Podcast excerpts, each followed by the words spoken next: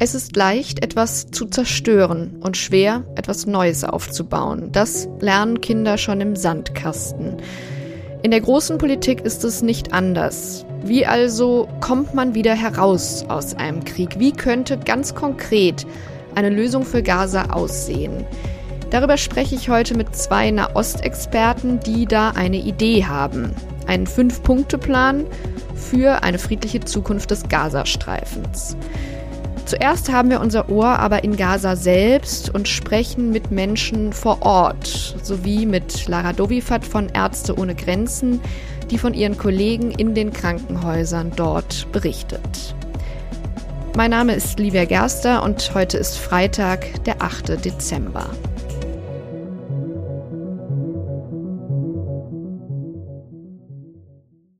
Ich möchte Ihnen jetzt zwei Menschen vorstellen, die in Gaza leben. Obwohl es kaum Strom und Internet gibt, haben sie es geschafft, mir über WhatsApp Sprachnachrichten zu schicken und einen kleinen Einblick in ihren Alltag zu geben. Als der Krieg gerade anfing, hat mein Kollege Justus Bender sie für die Sonntagszeitung interviewt und jetzt konnten wir sie nach einigen Tagen der Stille wieder erreichen. Mohammed Suhod ist eigentlich Musiker. In der Zeit vor dem Krieg trat er mit seiner Band in Gaza Stadt auf, auch beim Deutschen Goethe-Institut. Jetzt steckt er in Rafah fest, am anderen Ende des Gazastreifens und versucht irgendwie ins Ausland zu gelangen. Hier in Gaza kann man den Tod riechen. Man kann die Tragödie in jedem Gesicht sehen. Man kann sehen, wie die Menschen um ihr Leben kämpfen. Mein Haus in Gaza-Stadt wurde bombardiert und ich habe alles verloren. Mein Studio, meine Instrumente und meine Zukunft. Jetzt sitze ich mit meiner Familie in Rafah fest, 300 Meter von der ägyptischen Grenze entfernt. Ich suche nach einer Möglichkeit, Gaza zu verlassen. Ich muss meine Familie und meine Kinder retten. In den ersten Tagen des Krieges habe ich ihnen gesagt, die Explosionen seien Feuerwerk. Jetzt kann ich nicht mehr lügen. Uh, Sie haben alles gesehen. I told them about the explosions. It's fireworks. Now I cannot lie. They saw everything. Ja, die Kinder kann er nicht mehr anlügen, kann die grausame Kriegsrealität nicht vor ihnen verstecken. Das erzählt auch ein anderer junger Familienvater, Ahmad Ashur, der mit zwei kleinen Kindern und einem Säugling auf der Flucht ist. Meine Tochter Lor ist sechs Jahre alt. Sie wurde dieses Jahr im September eingeschult. Es war ihr großer Traum, endlich zur Schule zu gehen. Doch dann begann der Krieg. Die Kinder zahlen den höchsten Preis. Ich bete nachts, dass die Decke des Hauses, in dem wir wohnen, nicht auf meine Kinder fällt. Sie sind normale Kinder. Sie sollten frei leben, wie jedes andere Kind auf der Welt. Aber sie haben ihre Träume verloren. Besonders gefährlich ist es für den Kleinsten. Mein jüngstes Kind ist acht Monate alt. Ich sollte ein stolzer Vater sein, aber stattdessen fühle ich mich schuldig, weil ich meinen Sohn in diese Welt gebracht habe. Es ist nicht sicher hier für Kinder. Wir können das Baby nicht versorgen, haben nicht immer Milch für ihn. Wie grausam das Leben in Gaza ist, das hat auch der deutsche Lehrer Saki Sultan erlebt, obwohl er deutscher Staatsbürger ist und seit vielen, Jahr seit vielen Jahrzehnten in Berlin lebt. Als der Krieg ausbrach, war er gerade zu Besuch bei seinem alten Vater und kam dann nicht mehr raus aus dem Gazastreifen. Im Norden, wo seine Familie lebt, wurden die Menschen dann mit Flugzetteln aufgefordert, in den Süden zu fliehen. Äh, 25 Kilometer sind wir gelaufen. Wir haben leider keine Autos gefunden, keine Möglichkeit gefunden, die uns dahin bringen. Da sind wir äh, auch zu Fuß gelaufen. Und viele Leute waren auch unterwegs. Das war ein Wahnsinn, durch die Straße zu laufen. Da waren äh, zerstörte Häuser, da war alles Mögliche auf der Straße. Und es wurden auch an dem Tag auch äh, leider Leute gezielt bombardiert. Ganz einfach so vor uns und hinter uns. Am Ende haben wir das dann auch gelesen. Aber wir haben es dann sieben Stunden geschafft, da zu sein. Seinen alten Vater musste Sultan zurücklassen. Er hätte den Fußweg nicht geschafft. Er kam mit seinen Verwandten dann in einer Schule in Nuseirat Camp unter, in der Mitte des Gazastreifens. Dann waren plötzlich 2000 Menschen in dieser Schule. Und man hat nicht alles gefunden äh, in den Supermärkten. Auch Gas ist langsam auch ein bisschen alle geworden. Könnte man auch nicht nachfüllen oder nachkaufen. Dann gab es äh, kein Brot mehr. Man hat ja gestanden, äh, lange Schlangen. Die Bäckereien waren ein paar Bäcker, drei oder vier Stück. Und äh, das waren aber so viele Menschen, die dann Brot kaufen wollten. Irgendwann äh, hat man ja acht Stunden gestanden und gewartet, dass man dann irgendwo mal ein bisschen Brot nach Hause bringen äh, kann. Und äh, es wurde immer schlimmer und bis irgendwann gab es ja gar nicht mehr. Es war kein Brot mehr vorhanden.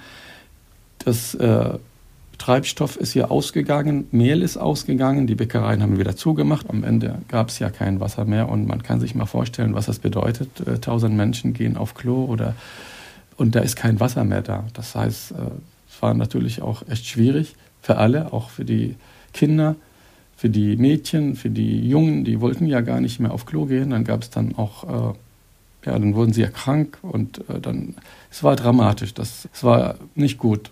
So. Und es fehlte an allem plötzlich dann. Da gab es da nichts mehr, was, es war nichts mehr vorhanden. So verbrachte er etliche Wochen, nahm immer wieder Kontakt mit dem Auswärtigen Amt auf, um endlich über Ägypten ausreisen zu dürfen. Aber die Grenze in Rafah war immer wieder dicht. Mitte November stand er dann endlich auf einer Liste und durfte raus. Und was er auf seiner Fahrt durch den südlichen Gazastreifen sah, das geht ihm seitdem nicht mehr aus dem Kopf. Das waren äh, ganz wenige Autos.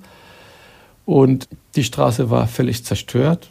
Waren, lagen auch Sachen auf der Straße. Da waren Motorräder kaputt geschossen, Autos und leider auch Klamotten und Schuhe und auch Leichenteile habe ich gesehen. Und das war äh, ein ganz, ganz grausames Erlebnis. Ganz einfach. Das ist äh, so schlimm, sowas zu sehen. Auch äh, weil, äh, unter anderem, nicht weil, sondern sowas darf eigentlich nicht sein. Und es hieß es dann auch, der Süden sei sicher. Und plötzlich war das dann überhaupt nicht sicher. Und dann hat man natürlich äh, gedacht, gibt es überhaupt einen Ort im Gazastreifen, der sicher ist? Ja, nach diesen ganz unmittelbaren und persönlichen Eindrücken von vor Ort versuchen wir jetzt mal uns einen Überblick über die Lage im Gazastreifen zu verschaffen und zwar mit Lara Dovifat von Ärzte ohne Grenzen. Sie ist Expertin für humanitäre Fragen und bei ihr in Berlin laufen alle Informationen zusammen der internationalen und lokalen Kollegen, die in Gaza Nothilfe leisten. Frau Dovifat, Sie haben ja schon gesagt, Sie arbeiten mit rund 300 palästinensischen Kollegen in Gaza zusammen, aber schicken auch Ärzte aus aller Welt ins Kriegsgebiet. Das sind sehr erfahrene, hochspezialisierte Kräfte, vor allem Chirurgen, sagten Sie. Was müssen die denn mitbringen und wie bereiten die sich auf so einen Einsatz vor? Genau, wir haben aktuell 15 internationale Mitarbeitende im Gazastreifen. Das sind eben Chirurgen, die schon lange Erfahrung haben, in, in solchen Krisen zu helfen, die sich eben sehr gut auskennen mit der Art der Verletzungen, die wir sehen. Wir sehen ja vor allem auch schwerste Verbrennungen, zum Beispiel bei Kindern. Äh, es müssen Amputationen vorgenommen werden. Wir sehen eben gravierende Verletzungen auch infolge der Explosion. Und die Mitarbeitenden, die wir in solche Einsätze schicken, haben eben diesen Erfahrungsschatz aus den vielen Krisen der der, der vergangenen Jahre. Und so ein Einsatz ist aber einfach lebensbedrohlich. Und auch Sie haben ja schon Kollegen in diesem Krieg verloren, richtig? Es ist nach wie vor so, dass die Sicherheitslage im Gazastreifen katastrophal ist. Wir haben Kollegen verloren. Beim Angriff auf ein Krankenhaus sind zwei Ärzte von Ärzte ohne Grenzen gestorben und es sind auch Angehörige unseres Personals gestorben, als ein Evakuierungskonvoi beschossen wurde aus dem Norden in den Süden. Und nach wie vor ist es so, dass eben die Sicherheitslage so schwierig ist, dass es kaum möglich ist, adäquat humanitäre Hilfe zu leisten. Und vor allem im Süden wird es jetzt auch immer gefährlicher. Dorthin sind ja viele Menschen erst geflohen, weil es hieß, im Norden wird gekämpft, im Süden ist es sicher. Jetzt ähm, wird eben auch dort gekämpft und in zwei Krankenhäusern im südlichen Gazastreifen arbeiten ihre Kollegen ja vor allem, Al-Aqsa und Nasir. Wie ist denn die Lage dort in diesen beiden Krankenhäusern jetzt? Die Lage in den Krankenhäusern ist katastrophal. Die Krankenhäuser sind völlig überfüllt. Es kommen wirklich täglich mehr und mehr schwerstverletzte Menschen. Und es kommen eben auch die Menschen hinzu, die in den Krankenhäusern Schutz suchen, weil sie einfach ihre, ihre Häuser, ihre Wohnungen verloren haben und keinen anderen Ort mehr haben, wo sie ähm, Schutz suchen können. Und äh, die Situation ist sehr angespannt. Heute habe ich gehört von den Kollegen vor Ort, dass eben die Zahl der Toten, die zu diesem Krankenhaus gebracht werden, die Zahl der Verletzten überstiegen hat. Die Kollegen berichten, das Krankenhaus ist voll, die Leichenhallen sind voll. Es wird teilweise direkt auf dem Boden operiert. Es fehlt an Medikamenten. Wir sprechen ja auch von Schmerzmitteln, von Antibiotika, die knapp werden. Und ganz besonders tragisch ist in dieser Situation, dass uns auch das chirurgische Material langsam ausgeht, also steriles chirurgisches Material und auch Fixateure, um Knochenbrüche zusammenzuhalten. Und auch Krankheiten grassieren ja immer zunehmend ja, wir machen uns aufgrund der katastrophalen hygienischen Bedingungen einfach Sorgen, dass wir auch Ausbrüche sehen werden von Cholera oder Masern. Wasser ist Mangelware, auch das Zu- und Abwassersystem ist zum Erliegen gekommen in großen Teilen. Ähm, wir hören von Unterkünften, wo sich bis zu 600 Menschen eine Toilette teilen. Die Witterungsbedingungen werden schwieriger. Der Winter steht vor der Tür. Es fehlt eben auch an Matratzen, an warmen Decken, einfach an sicheren Unterkünften für diese Menschen. Mehr als 17.000 Menschen sind inzwischen in Gaza getötet worden. Das sagt jedenfalls das von der Hamas kontrollierte Gesundheitsministerium. Schenken Sie diesen Zahlen Glauben oder wie ist da Ihre Einschätzung? Die Situation vor Ort ist aktuell so angespannt, dass wir diese Zahlen nicht unabhängig überprüfen können. Aber von dem, was meine Kollegen eben vor Ort sehen, ist die Lage gravierend. Wir sehen vor allem viele Frauen und auch Kinder mit schwersten Verletzungen, eben auch gerade Verbrennungswunden. Wir haben immer wieder Kinder, wo wir dann auch wirklich große Operationen vornehmen müssen und auch oft leider Gliedmaßen amputieren müssen. Also es ist tatsächlich von einer sehr, sehr, sehr hohen, hohen Verletzungs- und auch äh, Todeszahl auszugehen. Hm. Ja, Frau Dovifat, vielen Dank für diesen eindrücklichen Bericht. Dankeschön. Ja, im zweiten Teil dieser Sendung zoomen wir jetzt ein bisschen heraus und kommen auf die größeren Fragen zu sprechen. Wie beendet man diesen Krieg und wie geht es danach weiter? Ich freue mich sehr, mit zwei ausgewiesenen Experten darüber zu sprechen, Daniel Gerlach und Nassif Naim. Daniel Gerlach ist Chefredakteur des Nahostmagazins Zenit und Direktor der Candid Foundation und Nassif Naim ist deutscher Jurist und Fachmann für Verfassungsfragen in der arabisch-muslimischen Welt. Zusammen haben die beiden gerade einen sehr interessanten Fünf-Punkte-Plan entworfen zur Beendigung des Gaza-Kriegs und sind darüber unter anderem im Gespräch mit der Bundesregierung.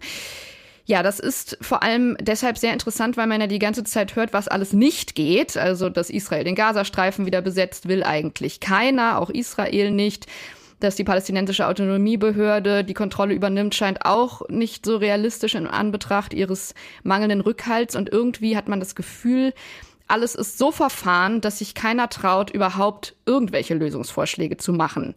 Ja, Sie trauen sich und deshalb, Herr Gerlach, erklären Sie uns doch mal kurz, wie könnte eine solche Lösung aussehen? Es ist ja momentan so, dass es kaum Denker, schon gar keine Politiker gibt, die sich mit Szenarien nach vorne trauen. Der, der Grund ist, glaube ich, dass erstmal alle im Kriegsmodus sind, beziehungsweise darüber nachdenken, wie man die humanitäre Krise lindern kann.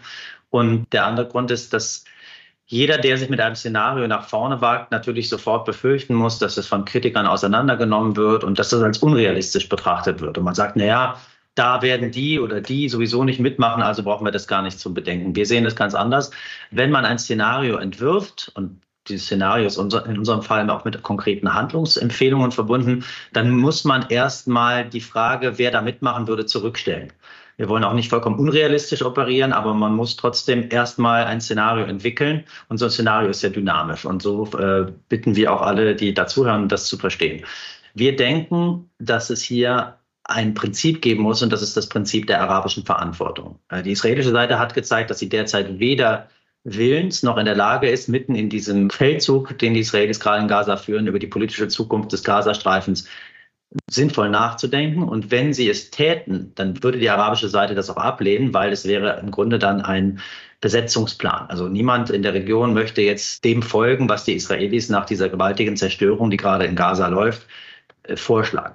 Und deswegen denken wir, dass die internationale Gemeinschaft, die ja auch mitverantwortlich für die ganze Genese dieses Konfliktes ist, äh, eben hier einen Vorschlag machen muss. Und unser Vorschlag ist, dass die arabischen Staaten, und zwar diejenigen, die sich in letzter Zeit schon konstruktiv hervorgetan haben äh, im Nahostkonflikt und auch diejenigen, die zum Teil sogar schon diplomatische, also auch vertragliche Beziehungen mit Israel haben, eine Art Gendarmerie, eine militärisch-polizeiliche Streitmacht aufstellen, eine multinationale Streitmacht unter Führung einer integren arabischen Persönlichkeit, die temporär die Sicherheitsverantwortung über den Gazastreifen übernimmt.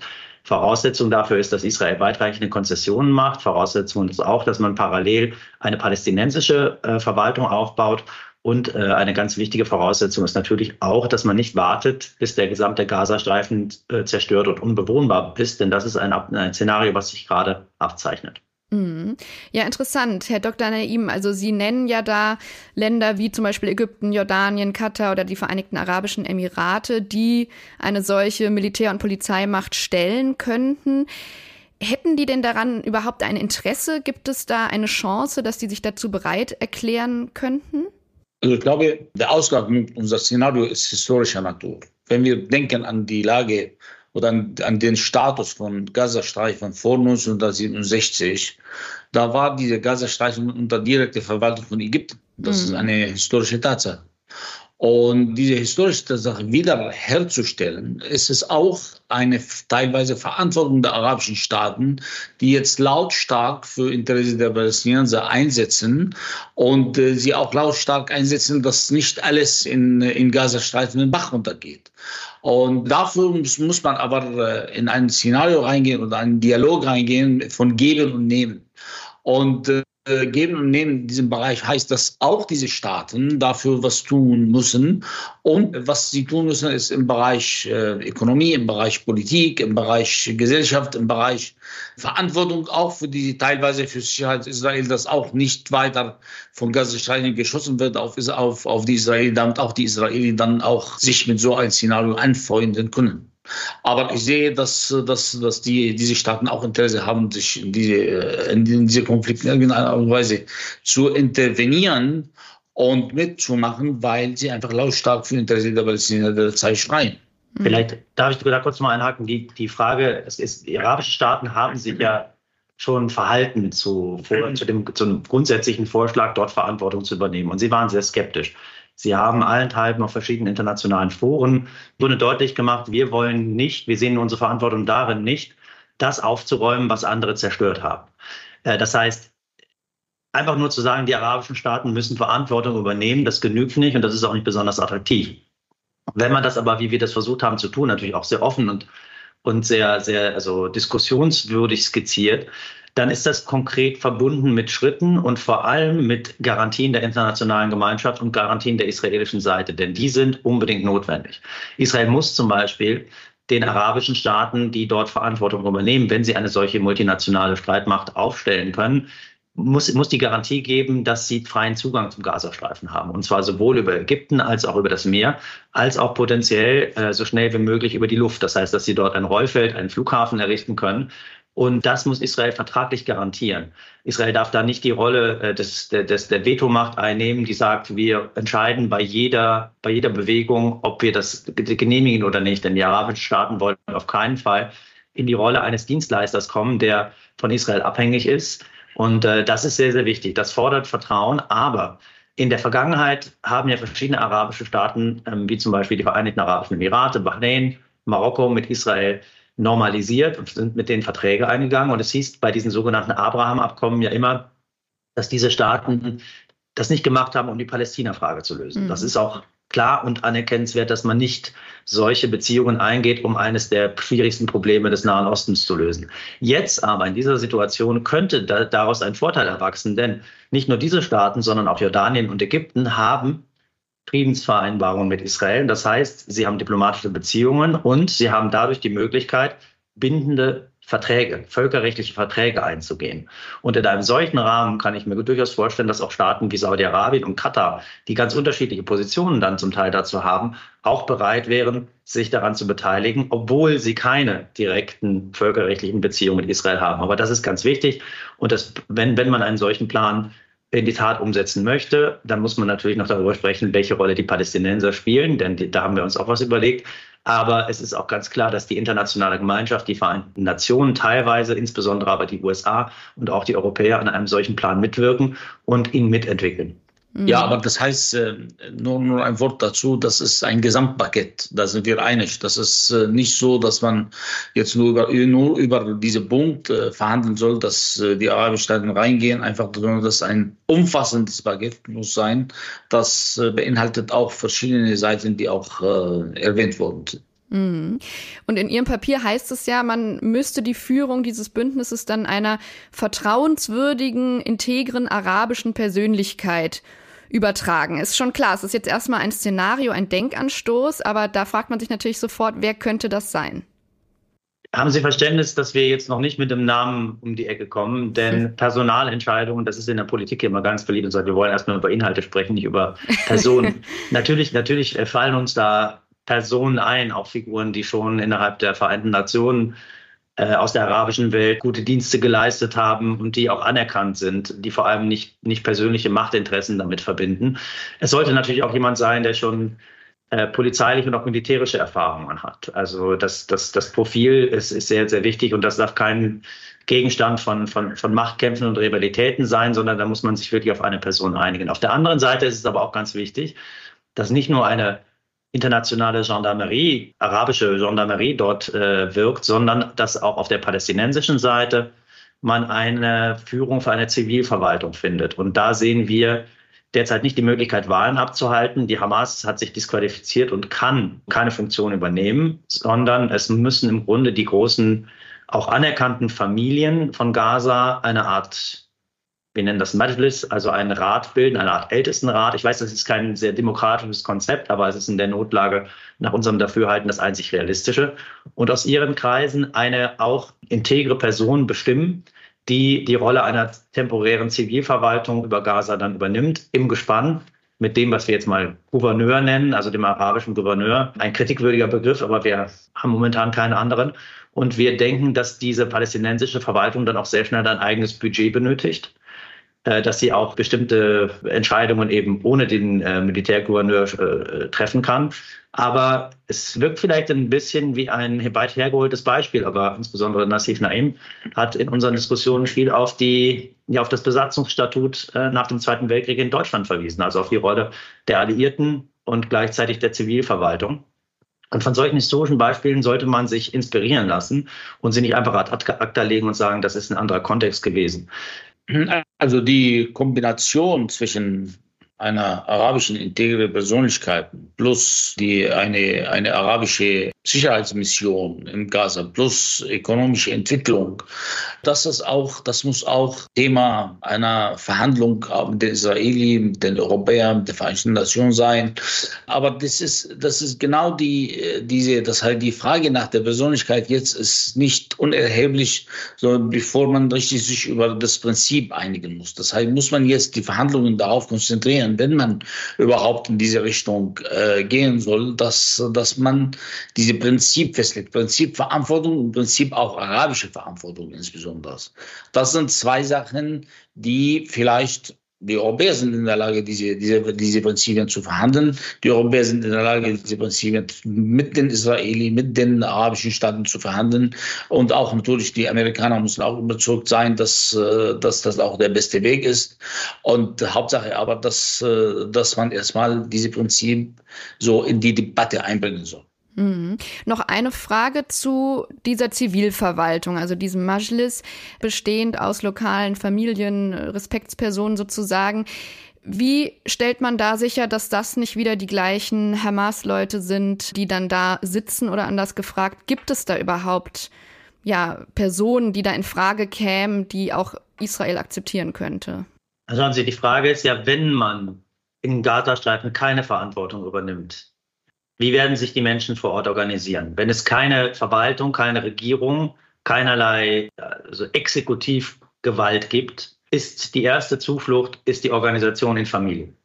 Und Gaza ist eine sehr alte Stadt, eine, eine, eine, eine alte Kulturmetropole mit alten Familien, die trotz Hamas-Herrschaft dort weiter äh, existieren und Bestand haben. Natürlich haben diese Familien alle Beziehungen zu Hamas unterhalten müssen in den letzten Jahren. Aber das sollte nicht darüber hinwegtäuschen, dass die Hamas auch nur eine begrenzte Popularität im Gazastreifen hat. Ich gehöre nicht zu den Leuten, die behaupten, dass die Hamas gar keine Popularität hat und dort einfach nur eine, eine Diktatur geführt hat gegen den Willen der Bevölkerung. Das ist ein Aspekt, aber es gibt schon auch äh, Rückhalt oder es gab bis zumindest zum 7. Oktober noch großen Rückhalt in der, in der Bevölkerung, auch mangels Alternativen. Aber diese Familien existieren. Äh, einige Persönlichkeiten aus großen Familien Gaza sind auch schon äh, diplomatisch in Erscheinung getreten. Und ähm, diese Familien, denken wir, sind letztendlich die einzige Alternative, um sich zu organisieren. Natürlich wird man darunter immer wieder Beziehungen finden und Sympathisanten. Es ist auch nicht auszuschließen, dass Hamas Positionen da in der einen oder anderen Weise wieder zutage treten. Aber wir müssen uns die Alternativen anschauen. Es gibt letztendlich überall auf der Welt, wo sie die Situation hatten, dass eine Gegend von einer Diktatur oder von einem Terrorregime äh, regiert wurde, dann müssen sie trotzdem an den Tag danach denken. Und ich möchte auch dieses Beispiel nicht zu weit treiben, aber fragen Sie sich mal, wie viele Familien es in Deutschland gegeben hat, mächtige Familien, einflussreiche, auch wirtschafts-, wirtschaftlich, wirtschaftskräftige Familien, die nach die 1945 sagen konnten, wir hatten nichts mit den Nazis zu tun es gibt keine Alternative dazu, als mit dieser Bevölkerung zusammenzuarbeiten und sie ernst zu nehmen und ihr die Verantwortung für ihre Stadt, für ihr, für, für ihr Land zu übergeben. Und äh, deswegen denken wir, da müssen viele über ihren Schatten springen. Die große Frage ist natürlich, wie verzahnt man ein Szenario so sinnvoll mit der, der derzeitigen Situation, dass man auf der einen Seite sagt, Hamas kann dort keine Herrschaft mehr ausüben, aber muss auch wahrscheinlich mitspielen. Da sind die arabischen Staaten die einzigen, die mit, vielleicht zumindest mit einem Flügel der Hamas verhandeln könnten, dass sie sich zurückzieht, dass sie den Kopf unten hält, dass sie sich vorerst nicht in politische Angelegenheiten einmischt. Und die Frage, ob Hamas in Zukunft, in ferner Zukunft irgendwann wieder eine politische, keine militärische, aber eine politische Rolle spielen kann, die müssen wir jetzt erstmal zurückstellen. Mhm. Ja, also an Ruhe im Gazastreifen ähm, muss Israel ja in der Tat ein Interesse haben, Herr Dr. Naim, aber trotzdem in Ihrem Plan kommen ja auch durchaus weitreichende Zugeständnisse vor, die Sie dann sozusagen von Israel verlangen würden. Also zum Beispiel außer den genannten auch keine neuen Siedlungen im Westjordanland, schreiben Sie keine Enteignung in Jerusalem, Entwaffnung von Siedlermilizen. Denken Sie, das ist mit dieser Regierung zu machen, die ja zum Teil selbst aus der Siedlerbewegung kommt? Also die, die Israelis müssen über ihre Schatten springen, wenn sie einfach eine Lösung haben wollen. Das heißt, die müssen etwas bezahlen oder die müssen etwas in der Lage sind, etwas über etwas zu verhandeln. Und verhandeln heißt geben und nehmen. Und äh, ich sehe auch, dass, äh, dass man das äh, insofern auch vertreten kann, auch von israelischer Seite. Insbesondere, ich denke, dass derjenige, der beschlossen hat, dass die Israeli aus, äh, damals aus Gaza abziehen war, Sharon. Das heißt, mhm. das ist, äh, das heißt, vielleicht ist, ist diese Regierung genau die richtige Regierung, um solche äh, schmerzhafte Fragen zu behandeln. Da sind wir ein bisschen unterschiedlicher Ansicht, was das anbelangt. Ich äh, erwarte von der derzeitigen Konstellation, zumindest von der vorherigen Regierung nicht sehr viel. Was das Kriegskabinett jetzt betrifft, da ist vielleicht wieder anders gelagert, denn da haben ja die besonders extrem und auch, falls ich das so sagen darf, großmäuligen Figuren, die letztendlich außer Öl ins Feuer zu gießen keinerlei konstruktive Vorschläge gemacht haben, weniger zu sagen. Aber der Punkt ist natürlich ganz entscheidend, warum. Wir möchten nicht missverstanden werden. Unsere Idee ist keine Lösung des Nahostkonflikts ist auch keine Wiederherstellung der Zwei-Staaten-Lösung. Hier geht es uns gerade nur um Gaza. Dennoch sind wir natürlich der Ansicht, dass man auch die Palästina-Frage lösen muss. Und das ist verbunden mit einer Wiederbelebung der Zwei-Staaten-Lösung. Völlig klar. Nur, das ist jetzt nicht äh, das Thema. Also da müssen wir auch sagen, äh, da schauen wir uns den Horizont an und äh, da müssen wir realistisch bleiben. Die Frage ist, warum man das trotzdem mit der Entwicklung in der Westbank verzahnt. Den arabischen Staaten muss erstmal ein Incentive gegeben werden, eine Motivation gegeben werden, sich überhaupt zu engagieren. Und wenn in der Westbank die, die, die fortwährende Enteignung in Jerusalem und die gewaltsamen Übergriffe der Siedlerbewegung, die äh, ja Zerstückelung letztendlich des palästinensischen Gebiets im Gazastreifen durch den Siedlungsbau weiter vorangehen, dann wäre das Argument, wir kümmern uns hier um die Stabilisierung von Gaza, aber das, das große Problem, das Westjordanland, das machen die Israelis äh, unter sich aus, beziehungsweise schaffen da Tatsachen. Das darf auf keinen Fall passieren. Deswegen ein Moratorium für den Siedlungsbau, ein Moratorium für äh, Enteignung von arabischem Besitz in Jerusalem wäre eine ganz wichtige vertrauensbildende Maßnahme und es wäre eine notwendige vertrauensbildende Maßnahme. Und dann kann man sich an den ganz großen Wurf heranmachen, nämlich die, die Frage der Palästina-Frage, die Frage des Nahostkonflikts. Die allererste Voraussetzung dafür wäre eine Feuerpause, wie Sie auch schreiben, und zwar nicht nur eine kurze, sondern eine mehrwöchige. das ist natürlich schon nicht leicht zu erreichen. Also wie könnte man, wie könnte man dazu kommen? Denn das würde Israel ja wirklich nur unter der Voraussetzung machen, dass die Hamas alle verbliebenen Geiseln freilässt. Ja, da kommen hier auch die arabischen Staaten ins Spiel. Das ist mal auch, dass man auch diese Prinzipverantwortung, was wir geschrieben haben, dass man das erweitert, dass, dass die arabischen Staaten jetzt ihre Verantwortung auch nachgehen müssen und auch Hamas unter Druck setzen, dass Hamas auch die, Reise, die, die Geiseln freilässt und Israel auch lange Pause gewährt, lange Feuerpause gewährt. Das ist einfach geben und nehmen. Da kommen wir zurück immer auf diese, auf diese Prinzip. Und hier sehe ich auch, dass es möglich, wenn man aber auch die, die Israeli äh, so eine Lösung, Gesamtlösung in Gaza schmackhaft macht, und wenn man auch äh, der, auf die arabischen Staaten einredet, dass sie auch das akzeptieren, dass, äh, dass so ein Szenario, wie wir das vorgeschlagen haben, in Gaza demnächst bevorsteht. Das ist, äh, das ist, aber kommen wir zurück immer zu diesem Gedanke, dass es ein Gesamtpaket ist. Da kann man nicht einer von den anderen trennen. Wir haben ähm, dieses äh, Szenario auch vorgestellt, unter anderem äh, zum Zeitpunkt, als die erste Feuerpause verhandelt war und hielten es damals für eine günstige Option, vor, damals vor einigen Wochen, dass man diese Feuerpause als Vorwand nutzt, um sie zu verlängern und dann ein politisches Szenario damit verzahnt. Äh, das ist zwar nicht gelungen, ähm, aufgrund vieler technischer und politischer Probleme, aber auch äh, aufgrund der Tatsache, dass die israelische Seite eben diesen Krieg fortsetzen wollte nicht nur zur Befreiung der Geiseln, sondern weil man auch andere Kriegsziele äh, damit verbindet. Und wir müssen da sehr, ohne, ohne jetzt zu urteilen, aber sehr offen auch darüber sprechen, was die Kriegsziele sind. Und die sind nach unserem Eindruck natürlich die, die, die, die Bekämpfung der Hamas, die Befreiung der Geiseln, aber auch ganz klar die palästinensische Bevölkerung in Gaza zu bestrafen, Vergeltung zu üben. Und in Israel hat man das Herstellung des oder Wiederherstellung des Abschreckungspotenzials genannt. Also das heißt, es geht nicht nur um einen Antiterrorkampf, sondern es geht darum, die palästinensische Bevölkerung in Gaza dafür zu bestrafen, was am 7. Oktober passiert ist. Da haben wir keinen Zweifel daran, dass das, und das, entspricht leider der öffentlichen Meinung, aber das ist auch das, was, was Politiker und Netanyahu selber ziemlich am Anfang gesagt haben. Dieses dritte Kriegsziel, davon muss man die Israelis jetzt abbringen, beziehungsweise das haben sie erreicht. Sie haben einen Zustand des Schreckens hergestellt im Gazastreifen, der die Menschen, an den die Menschen sich noch in 100 Jahren erinnern werden das Ziel der Geiselbefreiung können. Wir können nicht darüber sagen, in welchem Zustand sich die Geiseln befinden, wie viel da noch leben und ob Hamas darauf unmittelbar Zugriff hat. Da gibt es aber sicher Unterhändler, kluge Menschen bei den Geheimdiensten auf der israelischen, auf der katarischen, ägyptischen Seite, die darüber Auskunft geben können. Und denen müsste man auch überlassen, deshalb, weil sie am besten Bescheid wissen, die Verzahnung dieser Prozesse äh, vorzunehmen. Äh, das andere Ziel die Hamas dauerhaft daran zu hindern, nochmal wieder Israel anzugreifen. Das ist eins, was sie mit militärischen Mitteln erreichen. Und da halten wir uns auch zurück, was Ratschläge betrifft. Weil das ist ein sehr, sehr schwer zu erreichendes Ziel, wenn man gleichzeitig, wie versprochen, die Zivilbevölkerung schonen möchte. Aber gerade deshalb ist es notwendig, dass die arabischen Staaten hier mit ins Boot geholt werden und dass man ihnen auch ein Angebot macht, welche Möglichkeiten sich ergeben, wenn sie sich engagieren im Gazastreifen. Und es gibt auch noch andere Mächte, internationale Mächte, über die wir noch gar nicht gesprochen haben, wie zum Beispiel die Chinesen. Die Chinesen suchen seit langer Zeit Möglichkeiten, am Mittelmeer einen Hafen zu bauen. Das wird jetzt vielleicht viele in der Geopolitik erschrecken, um Gottes Willen, aber ähm, es ist auch eine Möglichkeit, andere Weltmächte mit einzubinden und ihnen Verantwortung zu übertragen und ihnen auch Incentives, also Motivation dafür zu geben, sich äh, für das Thema Gaza zu engagieren. Aber nochmal ganz kurz nachgefragt zum Kriegsziel Vergeltung. Da würden natürlich die Israelis sofort widersprechen, weil sie sagen, naja, es geht um die Vernichtung der Hamas. Und die Verhältnismäßigkeit ist dann immer eine andere Frage und das Leid der Bevölkerung, darüber brauchen wir nicht diskutieren. Die Stimmen von vor Ort haben wir ja am Anfang dieser Sendung gehört. Aber ähm, würden Sie nicht den Israelis äh, dazu gestehen, dass sie einfach da in einem Dilemma sind, wenn sie die Hamas bekämpfen wollen, die sich aber eben zwischen Zivilisten versteckt in Krankenhäusern zum Teil? Schauen Sie, diese, diese Diskussion über Vergeltung, die wird, das wird in Deutschland so gesehen. Das bestimmt den deutschen Diskurs und dass man furchtbare Angst davor hat, diesen Begriff zu verwenden. In Israel ist dieser Begriff tagtäglich in Gebrauch.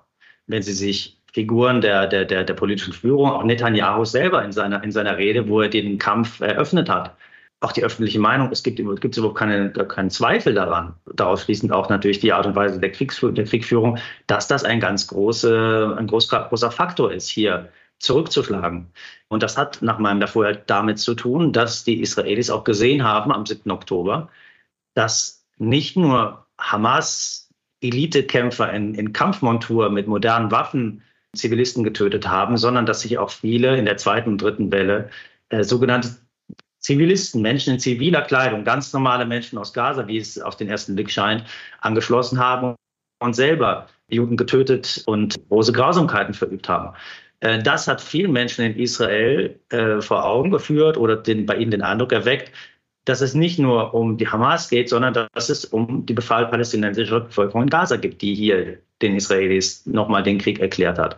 Diese Realitäten, wie gesagt, wir, wir beurteilen hier nicht, sondern diese Realitäten muss man anerkennen. Wir bewegen uns in Deutschland, nach meinem Eindruck, wirklich in einem Paralleluniversum, was die Deutung dieser Situation betrifft. Wir, viele Menschen haben und viele auch politische Entscheidungsträger haben noch nicht verstanden oder möchten nicht darüber sprechen, was hier eigentlich auf dem Spiel steht und was hier gerade passiert wir haben geschrieben, diese, diese Wut ist, der, ist einer der ganz entscheidenden Treiber dieses Konflikts. Sowohl auf der israelischen Seite als natürlich in der Reaktion jetzt auch auf der arabischen und insbesondere auf der palästinensischen Seite. Und in dieser Situation, diesem Klima der Wut, ist es vielleicht verwerflich, aber nachvollziehbar, dass politische Entscheidungsträger gar nicht die Möglichkeit haben, politische Szenarien zu entwerfen. Und da muss die internationale Gemeinschaft aktiv werden. Also nochmal zu dieser Geschichte mit Rache auch wenn man darüber nicht reden möchte, dass es vielleicht impliziert da, weil wenn man wenn ein Volk diese Bilder sieht vom 7. Oktober, dann, dann ist, ist der Aufruf der Rache, der Rache ist ein völlig normaler Aufgang oder sowas.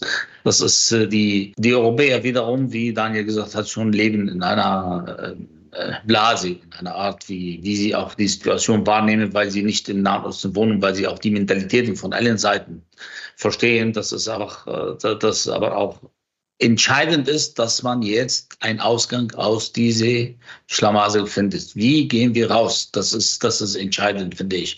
Ob Rache oder Wut oder sowas, das ist egal, wie man das benennt. Wir können, wir können, wir können moralische Grundsatzdebatten darüber führen. Entscheidend, dass man jetzt denkt. Ja. Wie gehen wir raus? Das ist äh, das und das, was wir versucht haben. Versuchen. Wir haben versucht, unser, unser Versuch ist auch vielleicht mehr als eine Einladung. Einladung zum Denken. Leute, geht ihr raus aus diese analytische Perspektive und fängt an, richtig pragmatisch an eine Lösung zu denken. Wie kann man raus aus dieser Situation? Ja, eine Einladung zum Weiter äh, Nachdenken. Und wenn Sie die interessiert, dann können Sie sich auch gleich gerne mal diesen Plan im Wortlaut durchlesen. Auf der Website von Zenit zum Beispiel frei verfügbar. Ich danke jetzt erstmal Ihnen beiden für das sehr interessante Gespräch. Herr Naim, Herr Gerlach, danke für Ihre Zeit. Und wir bedanken uns auch. Ja, viel Stoff zum Nachdenken. Und weil wir gerade über das Motiv von Rache diskutiert haben, möchte ich zum Schluss noch gerne auf meinen Text in der aktuellen FAS am Wochenende hinweisen. Da geht es unter anderem um den israelischen Friedensaktivisten Maos Inon, dessen Eltern am 7. Oktober von der Hamas ermordet wurden. Und der sagt, jetzt werde ich erst recht für Frieden kämpfen, denn Rache bringt uns doch nirgendwo hin.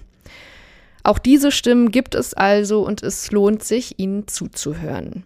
Danke für Ihre Aufmerksamkeit und danke an meine Kollegen, die mit mir an dieser Sendung gearbeitet haben, Kevin Gremmel, Anne Hartmann und David Brucklacher. Mein Name ist Livia Gerster und ich freue mich, wenn Sie am Montag wieder dabei sind im FAZ-Podcast für Deutschland. Bis dahin, schönes Wochenende.